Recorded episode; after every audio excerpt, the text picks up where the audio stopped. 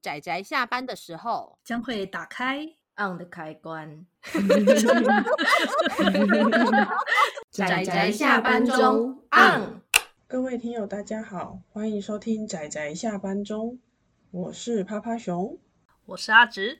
大家今天看漫画了吗？我有看漫画，yeah. 觉得非常快乐。我们今天要推荐的这一部漫画是名字叫做《食人鸡》。嗯，简单来说就是会吃人类的美女公主。对，公主 美女。对了，美女。对，其实它就是在日本也只有四集就完结了，可是台湾就只有出一到三，嗯，就我觉得好难过，我好想知道最后一集是什么。就常常容易卡住结局。阿紫，我在看这部的时候，我是觉得它其实非常适合的拍成一部电影的感觉，就它整个故事的起承转合的那种方式吧，我觉得非常适合拍成一部电影的。对，而且我觉得它节奏是非常的快的。对。那我们先来介绍一下它的大概的摘要。它最前面是那种很常见的，就是一群大学生，然后想要去废墟试胆。是，其实这个开头真的是非常的常见的，B 级片、B 级恐怖片常见的展开。对对对，没错。然后接下来会发生什么事？就是大家看 B 级片也都会有突然之间就开始展开的杀戮场面，非常的棒。对，所以其实当时我还蛮意外的，因为那个当时他们去探险的大学生啊，然后里面就有一些角色看起来就很有。主角的样貌，对，但是没想到开场很快就咔嚓咔嚓咔嚓，全部被干掉了。我就啊，什么 等等，那个角色是免洗角色吗？为什么要画这么认真？他被洗掉了。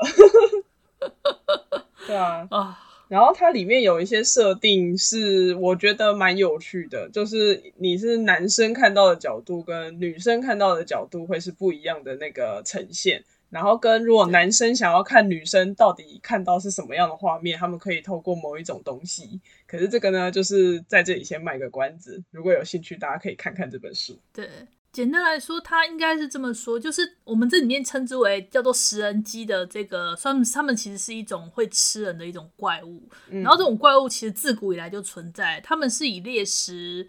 人类为目标，那因为他们大，他们全族都是算雌性嘛，要雌性来形容吗？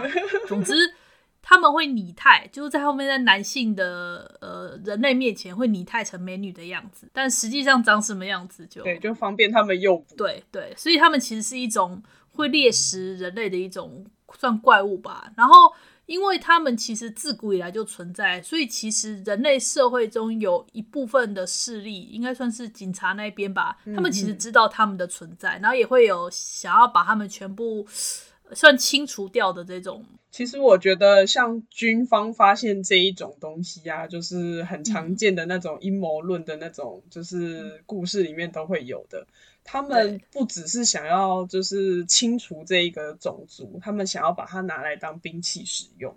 一般都会这样啦。对啊。通常只要发现能够利用的力量的话，人类总是第一个想法就是这个能不能来由我所利用这样子。啊。不管是对，不管是技术也好，还是力量也好，第一个想法都是能不能为我所用。如果不行的话，就不可以让别人怎么讲。我就。既然我得不到，别人也别想得到，那就把它毁掉吧。这样 非常人类式的思考模式呢。对，我记得作者他其实，在后记，哎，也不是后记，哎，第一集的扉页，就是你翻开书的封面，不是会有一个小小的折进去的那个书页？他其实，在那边，他有对他在那个折页，其实有写说，他本身是觉得女性是非常。可怕的，所以他就把它画进去。我觉得，呃，有我有感觉得出来，你是这样子的呈现。呃，他这个故事其实我们的主角叫做那个季藤诚二啊，然后大致上就是以我们这个主角，这个男主角大学生怎么讲，算是被命运摆弄吗？反正就是你可以看得到，他就一路上各种各种惨，各种衰小。然后朋友啦，然后暗恋的对象啊，不啦不啦不啦。然后他一开始遇到的那个美女，然后跟后来又救了他的那个少女，为什么会救他？其实这也是一个算是悬疑的地方吧。他到底为什么要救他？嗯、跟这个少女她本身的身份是什么？就是随着故事的展开，其实我觉得他故事展开的速度还蛮快的。是剧情进展很快，啊、所以我才觉得他说他非常非常适合拍成一部电影，因为他整个的节奏跟他整个的起承转合的方式吧，我觉得就很适合变成一个恐怖悬疑的 B 级片。没错，我还是定位我还是定位在 B 级片上面。我觉得对，他就很适合那种，而且我觉得在翻页的时候，你就会翻到下一页，然后想说嗯。等等，然后再翻回上一页，就会有一种我觉得算是用书页式展展现的一种 jump scare 吧。就突然之间发现，哎、嗯，等等，他他他掉了什么东西？再回头去看，然后就发现，哦，他真的那个节奏快节奏掌握的还蛮好的。就真的很像阿紫说的，就是在看 B 级片，嗯、太爽了。对，我记得泡泡熊好像蛮喜欢这部的，之前有跟我提过这部还蛮还蛮多次的。哦，对啊，因为我本来想说，也许可以找酸妹一起录，但是我觉得她应该没有时间，所以就想说算了，我就直接拿出来讲好了。不过这部真的没有看，怎么讲？结局那集没出来，真的蛮可惜的。我现在也只看到前三集而已。对啊，好，好像是尖端尖端出版社代理的吧？对啊，印象中。他们之前好像有说过，就是想要把段尾的作品都出完，但我不知道有没有机会啊。对，说到段尾，就是因为有些呃，我们的听友其实有提过说，就是可能在我铺啊，或者在我们的那个铺底下，就是说有时候不想要收段尾的作品，就是你知道，就是你如果收了纸本，就有一个缺憾。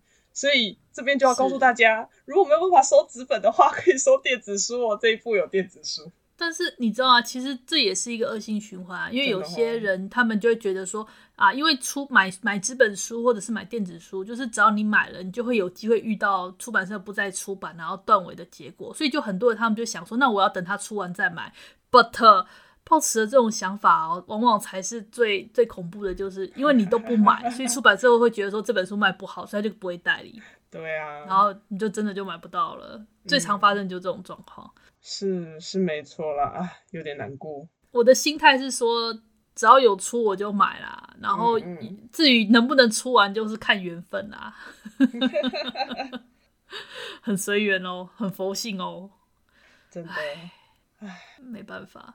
然后我刚刚好像没有讲完关于这个，oh. 我们刚刚一直提到这里面有算是自古以来存在的这群异形们吧，他们其实本身的存在蛮有意思的，就是哦，对，它有一个传说。就是在第三集的时候，会有一个也是他们的成员之一。然后那个成员，我觉得那个成员蛮有趣的，他就是热衷于研究。我觉得包含他自己的出身，他都很想知道，所以他就自动投入军方，然后跟他们说：“哦，我可以被你们关起来，然后你们可以给我各种他们有抓到的研究资料什么的，就是他可以去研究。”所以他后来就告诉男主角说，关于他们自己这个怪物的。最早的那个传说，嗯，在一个叫日光虫鸣山的里面，就是住着一只会诓骗还有啃食人类的虫妖。然后因为它的叫声很像咪咪，所以大家就叫它咪咪。